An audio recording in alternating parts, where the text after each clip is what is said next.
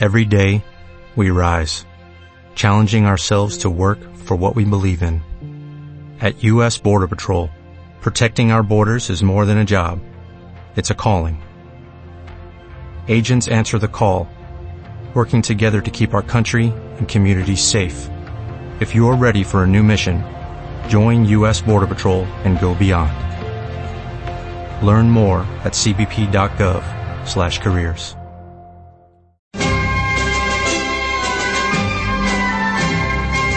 8 a 10 y media de la mañana, Libertad Constituyente.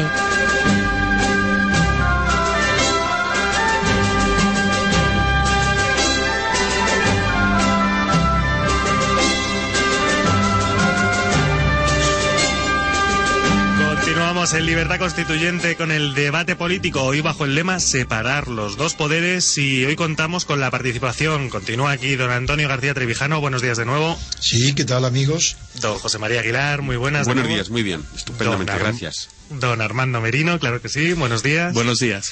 Y bueno, con, con esto de que es Navidad, la verdad es que nos juntamos todos. Parece que Libertad Constituyente es la casa de los repúblicos y Es en- una por estas alegría, fechas es una alegría que sepan estar ahí todos, los que quieran, vengan de fuera. Efectivamente, bueno, pues saludamos. un día además que se trata el lema de separar los poderes, nosotros los hemos concentrado Nos aquí en la radio. efectivamente, pues No, concentramos en- pero no, no tenemos poder, No, es verdad, desgraciadamente. es verdad, es si lo verdad. tuviéramos, otro gallo cantaría a la sociedad española.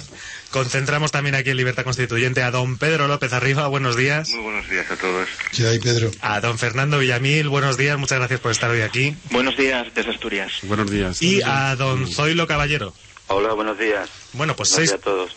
seis participantes. Yo creo que, eh, obviando los sábados, eh, puede ser la, el debate más numeroso, con mayor número de participantes, yo creo, de Libertad Constituyente.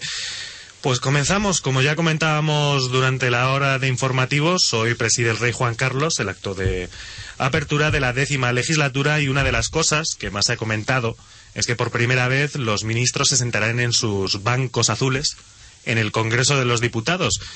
Pues para comenzar el debate una pregunta evidente. Estos bancos azules, estos ministros, ¿qué hacen en el Congreso de los Diputados, que en principio es un órgano legislativo y los ministros pertenecerían al Poder Ejecutivo, ¿no? Eh, lanzo la pregunta. Pues claro, y además ya hemos tenido en un programa que tuvimos el... El anterior explicamos los bancos azules. Exactamente, eso es lo que deberías de recordar tú mismo. Pues los bancos azules, eh, ni más ni menos, eh, comenzaron como una... para hacer Los bancos no, el Banco Azul. el banco el banco azul se impuso como forma en realidad era no era algo honorable como puede ser considerado hoy el sentarse en un banco azul sino que era una forma de diferenciar a los miembros del poder ejecu- Es una ejecutivo forma denigratoria. denigratoria efectivamente eh, que eh, diferenciaba a los miembros del poder ejecutivo que Del tenían gobierno, voz, pero del no- gobierno. Del gobierno que tenían voz pero no votó en el Congreso de los Diputados y precisamente para remarcar A los que se veía su como asistencia, intrusos, claro, efectivamente, su- intrusión, se les dedicaba este asiento eh, tapizado con color azul en lugar de con color rojo, que es el que se dedica al resto de parlamentarios. Y luego, además, si me permitís, es la primera fila, lo cual demuestra, aunque no sea de un modo muy inequívoco, pero, pero sí, sí perceptible, quién es el que manda, ¿no? Que la primera fila está claro que es el Banco Azul. ¿No se había modificado eso en la transición? No, No. No, eh, quiero decir, no estaba en un principio, no estaban puestos a la altura de la secreta de donde estaba la secretaría del Congreso, la presidencia del Congreso y No, no, estaba primera fila, primera en fila. primera fila siempre, ¿eh? Siempre, siempre, siempre. Bueno, que se sepa quién manda. Que vigilan, en realidad son vigilantes, ¿no? El Banco Azul son los vigilantes del pertenecientes al gobierno que a ver lo que a vota, sus- lo que, a lo que vota cada uno, no sé que se equivoquen y esas Eso cosas. eso claro, es, claro. eso Bueno, y ya se ha anunciado también que el Consejo de Ministros de este próximo viernes prorrogará los presupuestos de 2011 mediante un real decreto. El Ejecutivo, eh, por supuesto, tiene esa facultad, pero mi pregunta es, eh, ¿en una legislación, una legislación que abuse de los reales decretos vaciaría de contenido el Congreso de los Diputados? Bueno, ese es un tema que los juristas, los que, los que no son simplemente abogados, sino que son juristas y han estudiado la formación y la aparición en la época moderna del derecho tradicional, la transformación, saben que el decreto ley fue, es una invención muy moderna. El por decreto ley eh, que inventa este modo de legislar fue Napoleón III, no el primero, el tercero, es decir, fue la segunda mitad del siglo XIX. Y el decreto ley es una manera de huir de las cámaras legislativas, es de que el gobierno también legisle, es la unión de la facultad de gobernar y la facultad de legislar en una sola mano. Por eso tiene un origen imperial y sigue teniéndolo, porque eh, no solo el origen, sino la causa. Es, tiene una causa imperial unificar en un decreto ley el poder del gobierno y el poder de la legislación. Porque los requisitos que se le imponen son siempre arbitrarios, ridículos y controlados todos por el gobierno. Los decretos leyes, que para quien no sepa el derecho significa que no es necesaria una ley general de ámbito general que no afecte solo a materias propias de la reglamentación del Estado, sino que afecta a toda la sociedad, que son las materias legislativas, se pueden regular hoy modernamente, después de Napoleón III, mediante decretos leyes, que los dicta el gobierno siempre por razones de urgencia. El gran problema está, como yo propongo en la teoría pura de la República, que los decretos leyes debían de estar prohibidos, no legislar nunca mediante decretos leyes, salvo en aquellas circunstancias tan excepcionales que el motivo de urgencia que se crea el decreto ley para no esperar el tiempo que requiere la aprobación de las leyes en el Parlamento, en un Parlamento. Pues estarían prohibidos salvo aquellos casos donde la urgencia sea tan evidente que tenga que ser apreciada también por la oposición, para que no sea el gobierno, lo cual se traduce en una norma, debe, debería traducirse en una norma muy sencilla, que es la que yo propongo en mi teoría pura. Y es que, como no puede haber ningún decreto ley que no sea autorizado previamente por una declaración de urgencia adoptada en la Cámara Legislativa, pues esa, esa comisión que declare urgente la eh, promulgación de un decreto ley debe estar eh, es constituida de tal forma que tenga que ser aprobada por lo menos por dos terceras partes, para que la minoría de oposición sin su concurso no pueda declararse el estado de urgencia. Si hay, donde está hay que vigilar es la urgencia. Si la urgencia no es evidente, eh, pues se tiene que impedir el decreto ley. ¿Cómo? Exigiendo a la comisión que lo autorice en una mayoría cualificada de dos tercios por lo menos. Hmm. No sé qué, piensa, qué piensan el resto de nuestros participantes. Ahí, efectivamente, el problema, eh, lo ha marcado muy bien Antonio, está en, en la realidad o irrealidad de la urgencia.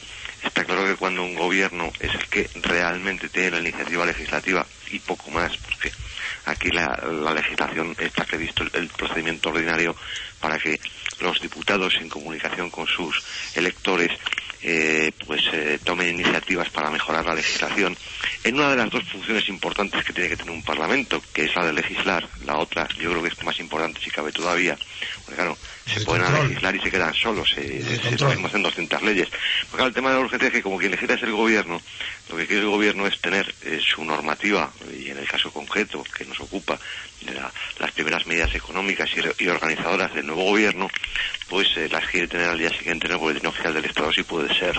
Con lo cual, pues eh, ¿para qué vas a esperar, no? Qué tontería. Si es que todo esto es un poco como de, de, tontos, ¿no? Pensar, oye, si ya tienes claro dónde vas a cortar y para qué, para qué te vas a esperar en un debate parlamentario que según el reglamento de la Cámara pues te puede llevar tres meses o cuatro meses. Y además cuando tienen mayoría absoluta. mayoría absoluta. Pues nada, decreto ley, mañana en el boletín oficial del Estado, aquí paz y después gloria y otra cosa, ¿no? Claro, el problema terrible es que siempre en estas cosas se pierde, y yo creo que es el, uno de los temas importantes de la degradación de la vida política que arrastramos en un sistema como el nuestro, que es que la labor, yo creo, tan importante o casi más que la de legislar, siendo ya muy importante, es la de control del gobierno. Claro, el control del gobierno con Banco Azul, en el que van los ministros a, ver cómo se comportan los, los parlamentarios de su grupo, eh, los grupos que le apoyan, pues claro, el control del gobierno se pierde eh, por ahí por los recovecos, no ya de la Cámara, sino del sistema electoral, ¿no? Realmente nosotros vivimos en un sistema en el que hay división de funciones, pero no hay separación de poderes, y eso se nota en estas cosas, ¿no? Y la división de de funciones ni siquiera cuando un partido solo tiene la mayoría absoluta. Porque aquí, olvídate de las personas. Hay un partido que tiene el poder ejecutivo y el poder legislativo y el poder judicial. Mm. Si nos olvidamos de las personas, Ese partido tiene en su mano todo, Todo. y no necesita nada de nadie. Más Él los solo, ayuntamientos, más las comunidades autónomas. él solo hace claro, todo. todo. Y esa es, ahí se ve que esto no es, ni puede ser, mediante reforma, una democracia. Porque necesita una revolución política como la que nosotros proponemos. Fernando Villamil. No, no, yo, yo estoy escuchando muy atentamente porque, en fin, la calidad de los de los compañeros pues es, es La evidente. calidad no es la voz, desde luego. Ya, pero bueno, tampoco, tampoco estoy yo mucho para Yo- la voz. me pongo yo porque es que desde que empecé la gira de conferencia por ahí a Andalucía y tengo un médico testigo, he cogido una fonía que no me curo y, y yo me encuentro cuando me oigo en la radio me encuentro con una voz opaca y no me, no me reconozco a mí mismo. Una- Entonces, por eso tiendo a expresar con más pasión que oratoria las ideas que quiero exponer. Si esa fonía que padece don Antonio últimamente es la patología de los maestros típica, Sí. porque claro, como tienen que hablar eh, constantemente. Oye, y de las cantantes de ópera, ¿no? Evidente. Bueno, y de la recupé también, las cosas Claro, punto. claro.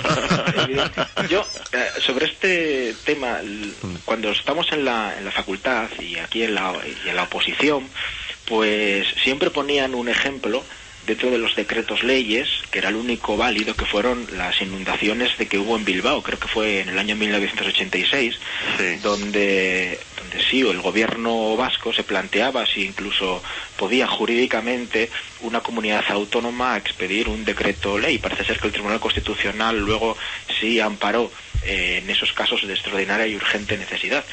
Pero claro, lo que vemos en el día a día es que se legisla a base de decreto ley el último ejemplo lo tenemos en las reformas laborales del gobierno de, de Rodríguez Zapatero. Eh, en fin, eh, sabían desde hace tiempo lo que estaba sucediendo, de hecho habían dado eh, pie a la concertación social, a que ellos arbitraran los, los mecanismos y las reformas que tuvieran que hacer, y al ver que eso fracasó, inmediatamente hicieron un decreto ley como ellos querían. La extraordinaria y urgente necesidad era conocida o, o por lo menos la urgente necesidad era conocida.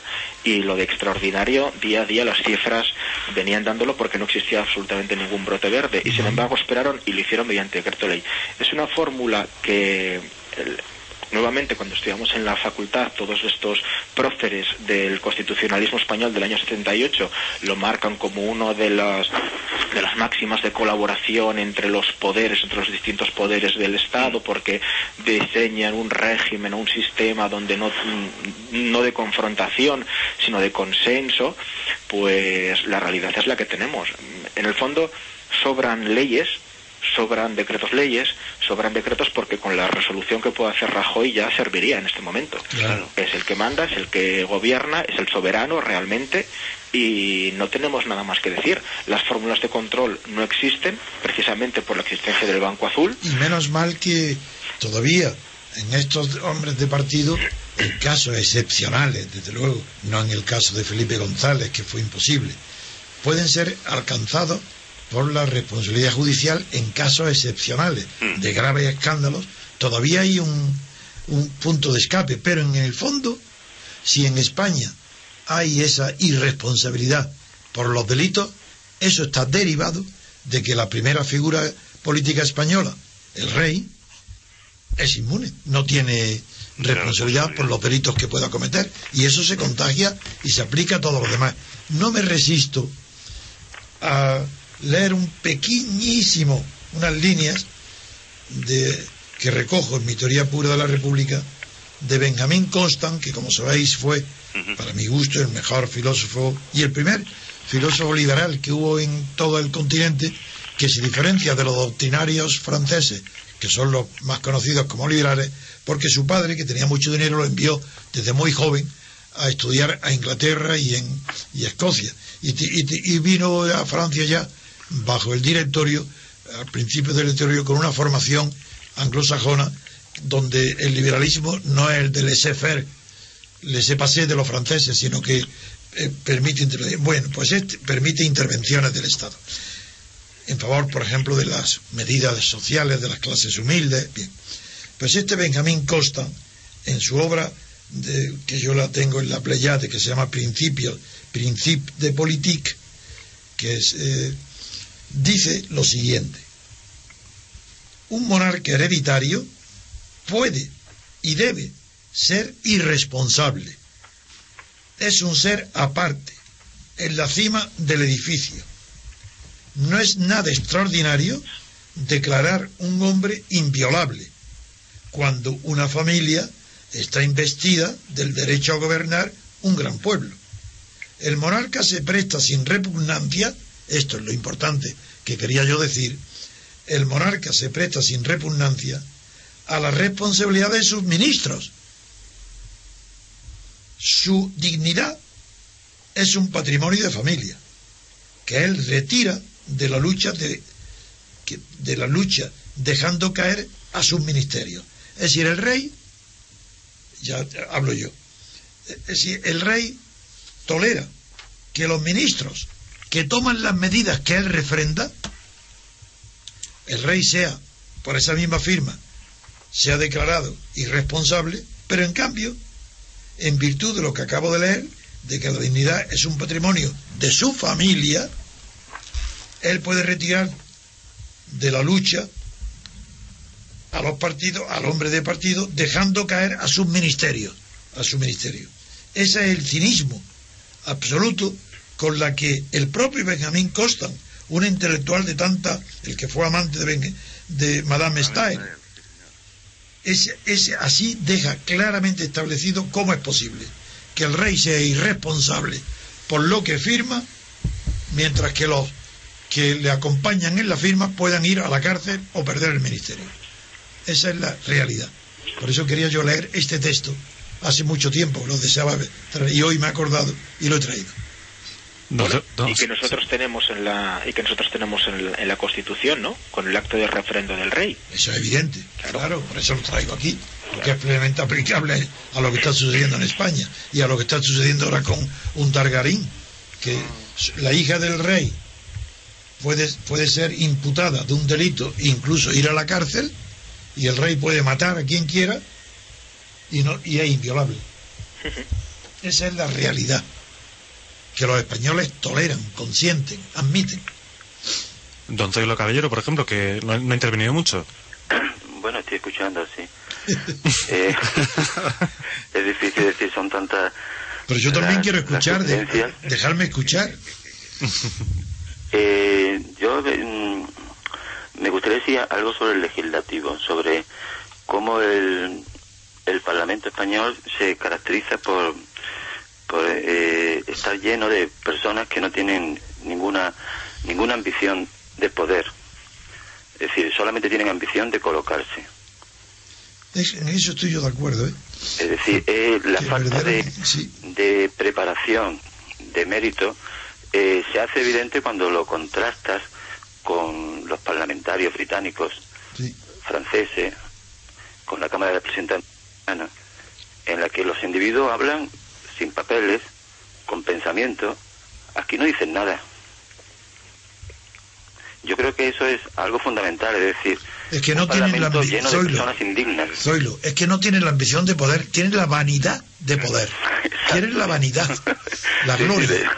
de, ir por la calle. La fama, de ser, de ser conocidos, de ser señalados, de ser admirados, de ser respetados, de ser temidos. Pero no tienen verdadera ambición de poder porque no hacen nada. No, en realidad que son, son, colas de, de real, ser empleados eh, al servicio de los partidos políticos, estos diputados eh, que hay en el Parlamento, que no conocen, por supuesto, el deseo ni los intereses ni los valores de, los electores. No, José María, pero el jefe de partido no, no se contenta ese con ser un empleado de partido. Eso voy a ¿eh? decir, claro, salvo, salvo aquellos diputados que perteneciendo a la estructura de los partidos estatales, ahí sí pueden tener poder.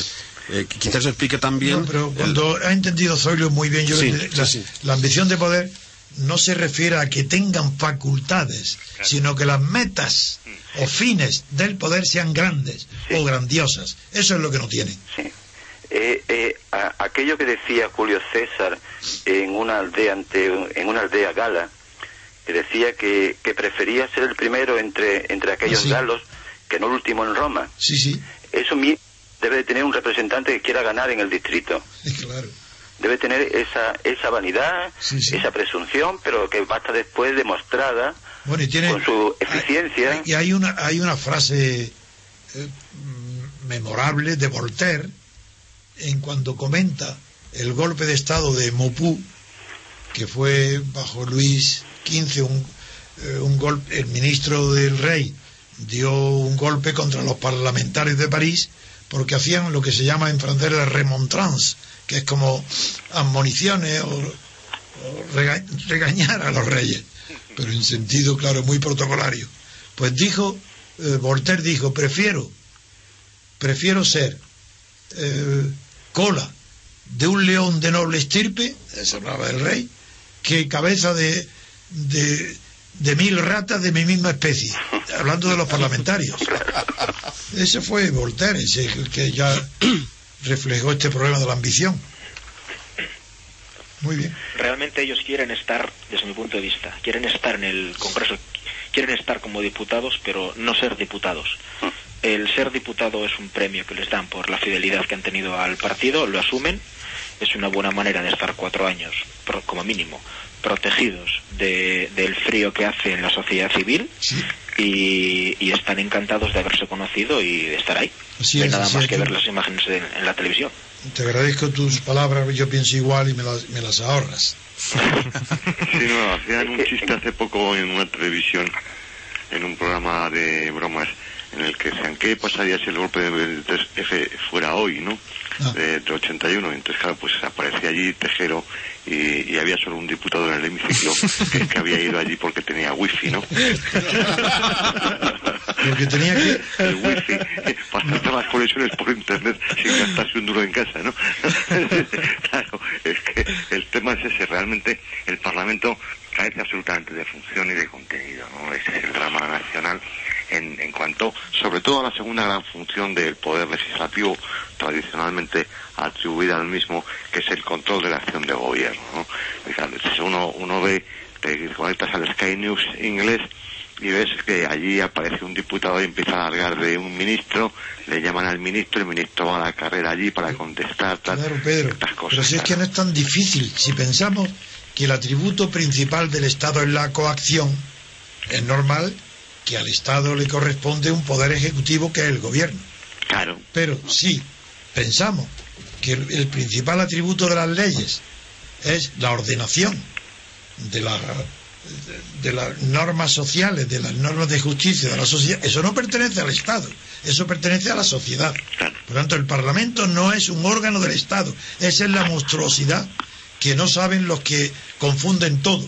El Parlamento no es estatal, no puede haber un boletín oficial del Estado de que publique las leyes. El boletín oficial de las leyes tiene que ser de la nación, no del Estado. Y esa es una teoría sólida, jurídica, en el mundo entero, desde Estados Unidos a Israel, pasando por toda la mejor tradición de la doctrina francesa y alemana del siglo XIX y principios del XX. Y todo esto es una aberración que se produjo a partir de la República de Weimar, porque el Estado, al Estado le pertenece la coacción, mientras que a la nación le pertenece la libertad, la libertad, el raciocinio y la razón. Evidentemente. Y de hecho, el boletín oficial del Estado es una expresión eh, acuñada por, por Franco. Antes era la Gaceta de Madrid, ¿no? La Gaceta de Madrid, señor. Es horrible. Bueno, inventos, los inventos de Franco están todos todavía en pie. Bueno, como su régimen, empezando por su régimen. Empezando por el régimen. Lo que hay hoy es un régimen, no es un sistema. Esa es la realidad. el Parlamento la verdad es que luego proyectándolo también a, las comunidades autónomas hay que ser hay, que ser muy masoquista como quien habla para poder tragarse a las sí, tragarse a las nueve y media de la noche eh, algún debate parlamentario como los que hay en la Junta General del Principado de Asturias pero quien habla lo hace y realmente es lamentable la tipología de las preguntas el, rito casi mesiánico que tiene desde el presidente de la Junta General, reproduciendo las preguntas, doy, doy por reproducida la pregunta, la respuesta, luego tiene usted derecho a contra a, repreguntar o a tomar posición. Es decir, es completamente un, rito. Es que en los parlamentos autonómicos son becarios. Claro. sí, es verdad, es verdad. son becarios, se dedican a, estudiar otra carrera. Claro a, viajar, a aprender idiomas, no tienen nada que hacer. Bueno, eso, eso, eso, eso son los más sensatos, porque luego los hay que se ponen a legislar y te legislan sobre todo. Y se terminan haciendo pues esas cosas que, que vemos tan ellos los que legislan, son los que están los funcionarios. Eh, pero es que, vamos a ver, eh, yo, para las elecciones municipales y autonómicas, eh, yo hice un análisis muy sucinto, eh, mínimo, de, de, cuál era la capacidad de trabajo que tenían los parlamentarios en Asturias, los, los diputados de la Junta General del Principado de Asturias.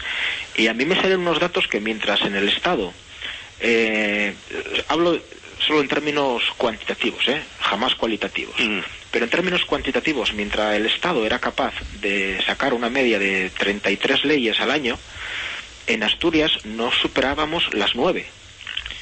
Y claro, ¿Qué, suerte teníais, oye. Qué suerte. No, no, claro, hablando en términos hablando en términos cuantitativos sí es una suerte, pero, luego hablando en términos cualitativos pues es lamentable, porque muchas leyes son nada más que una proyección, o sea, un corta y pega de las leyes del Estado o de leyes de otras comunidades autónomas que, a ver, ¿qué es lo que han hecho por ahí? Pues nosotros lo hacemos, pero, no van a ser menos, claro. Claro, claro, pero en vez de intentar ver lo que hacen para mejorarlo, no, no, lo hacemos pero para no ir más allá de lo que hayan hecho otros. Y luego también es una cuestión donde se, se plantea la, absoluta falta de separación de poderes y ya no sé si no sé si de funciones. Claro, la iniciativa legislativa, según la Constitución, la tiene el gobierno, pero también la tiene los diputados y los senadores. y, en, nuestra teoría pura de la República, la principal, el principal, el primer promotor de la iniciativa legislativa es el diputado. Cada diputado es tenerlo. Evidentemente, el gobierno, como tiene mejor y más información, conserva la iniciativa legislativa que es proponer leyes. Pero eso sin perjuicio de que el centro radica en cada diputado, porque él lo, lo, propone en nombre de las necesidades de su distrito. Y ya se verá en la polémica subsiguiente si eso es de interés nacional o no para convertirse en ley. Claro, pero aquí, por lo menos lo que hablo aquí de Asturias, el procedimiento viene a ser bastante sencillo. Son una serie de funcionarios que redactan la norma y la, se aprueba en Consejo de Gobierno y se manda a la Junta General. Hmm. Imagino que eso ha parecido, claro. ¿Qué pasa? Son leyes elaboradas por técnicos. Por lo tanto, tienen las virtudes de las leyes elaboradas por técnicos, pero tienen los defectos de las leyes elaboradas por técnicos. Es decir, por, por aparatos, en el fondo, por funcionarios y aparato del, del Estado. Y por personas que no tienen el sentimiento, la formación y la cultura del derecho. Claro. Que no son juristas. Eso es. A lo mejor son legistas, puede ser. Pero juristas ni uno. Eso es, eso es. Estoy, estoy completamente de acuerdo. Y nos encontramos con que cada vez las leyes actúan más como reglamentos. Claro. Claro. Y, y los reglamentos eh, empiezan a actuar como resoluciones administrativas. Sí. Entonces, eh, se, da esa, se da esa proyección, ¿no? Por ejemplo, en los cursos que nosotros hacemos aquí en Asturias, cuando viene un inspector de Hacienda, empieza a justificar, bueno, pues por qué la ley, de, la ley del IRPF, del impuesto de renta a las personas físicas, llega a pormenorizar la escala, el gravamen, el tipo, en fin, todo, todo lo posible tiene que ser puesto en la, en la ley para no dejar el reglamento al albur de cambios, me dices tú, pero bueno, si es que la gente que va realmente a levantar la mano, a votar sí, no, o abstenerse en esas votaciones... Pero lo que tú estás describiendo de Asturias, e interesa muchísimo conocerlo mm. eh, a los oyentes, pero no es distinto de lo que sucede en Madrid, es exactamente igual. Eh, por, eso, por eso. No, no, por eso mismo. Yo, hablo de Asturias porque es donde más me puedo defender y porque además entiendo que, que, en las comunidades autónomas, por supuesto, pasa lo mismo y en el Estado igual. Porque en el fondo igual. las comunidades autónomas no son nada más que una proyección del Estado con la confusión de poderes. Evidentemente. Pues, eh, eh, evidentemente. Entonces, y, la corrupción que es inevitable, porque las leyes ya se dictan en función de las necesidades de las personas que corrompen al aparato eh, gubernativo y legislativo. Eh, es decir, la, iniciativa en realidad de las leyes no está ya en manos del partido gobernante, ni aunque tenga mayoría absoluta. La iniciativa está en las grandes corporaciones financieras o industriales, en los, sus abogados, que conocen la minuciosidad de la técnica que necesitan para organizarse mejor o tener ventajas y son ellos los que preparan los borradores de las leyes que pasan al responsable de los partidos, estos los pasan a su jefe y pasados varios filtros llega por fin al Parlamento como iniciativa del partido. Pero quien propone las bases están elaboradas no por ningún representante de la sociedad, sino representante de las grandes empresas económicas. Pero la sociedad no participa ahí en nada. Para nada.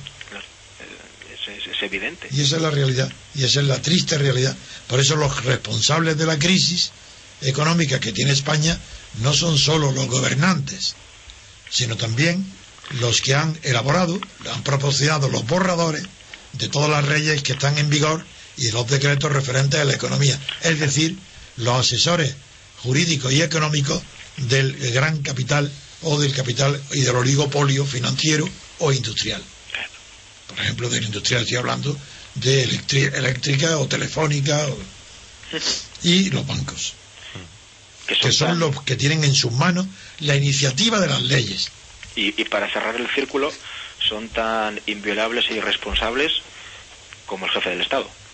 Claro, claro, claro. Lo que he leído antes, que lo de Benjamín Constant, que quería hacer responsable a los ministros porque el rey lo permite, pero los servidores del rey no lo permiten.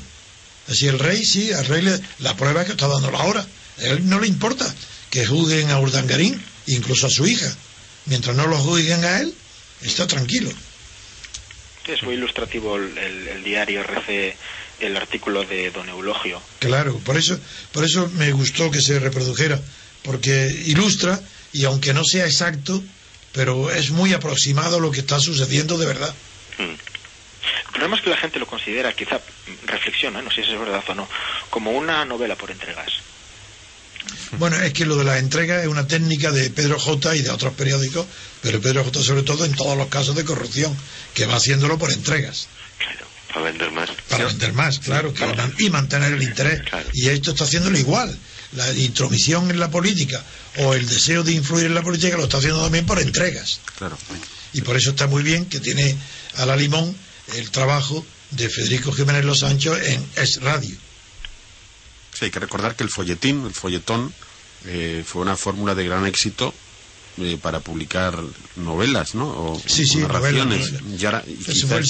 fue, en el siglo XIX. Y quizá como la, corrupción o las crónicas de la corrupción se, ha se han convertido en un, en un, casi en un género literario no moderno de la prensa, sin duda, y ese, y ese género lo cultiva, por ejemplo, muy bien Pedro J. Ramírez, eh, sigue el mismo esquema que tanto éxito dio a, a los folletones. A, a, a exactamente. Y, folletines. Y folletines. Claro. Pero, Antonio, el artículo de Prego, de Victoria Prego, Cañonazo a la Corona. Uy. Ese es, es fundamental. Ahí hay. Ahí es donde se entiende lo que sucede. Ahí está todo, ¿eh? Ya lo dije yo y lo comenté. Sí, yo creo que Pedro J., que habla por persona interpuesta, suponemos, eh, está diciendo. Mm, claro, eh, que facción socialista... No, no, el, artículo de, Victoria Prego, lo importante de su artículo es primero que estaba dividido en capítulos, estaba ordenado como si fuese una, un manifiesto del periódico, del propio Pedro J.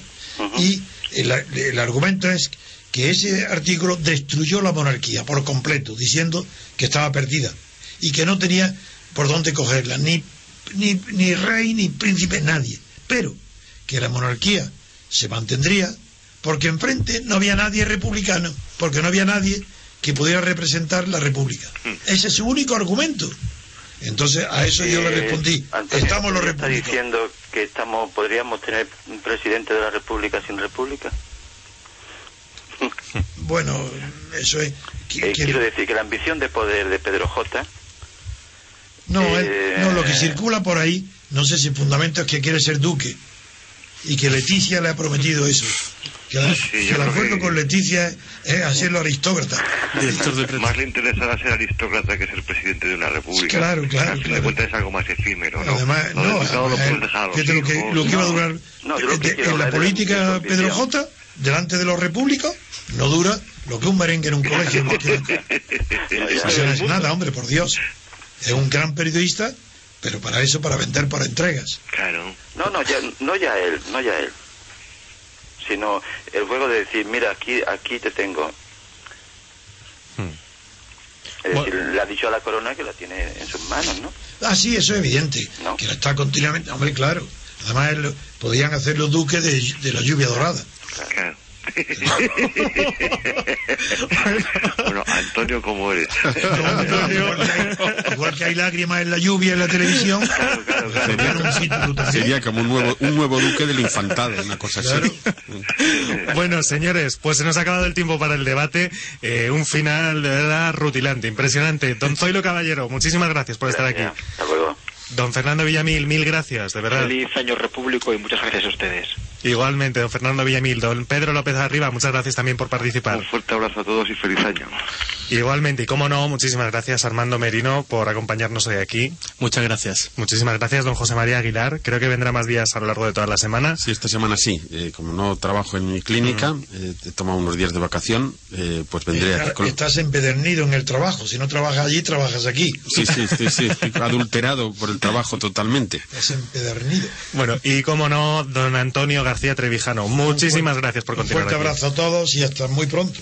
Hasta muy pronto, Y aquí espe- espero ver pronto a Armando aquí en casa que vendrá a verme, junto con algunos más de vosotros. Sí, sí, sí, ya estamos organizando la cita. Muy bien. Queda dicho. Bueno, pues muchísimas gracias, Repúblicos, por estar aquí con nosotros. No se marchen, que llega Juan Carlos Barba con su sección de economía. Será después de publicidad. Hasta ahora.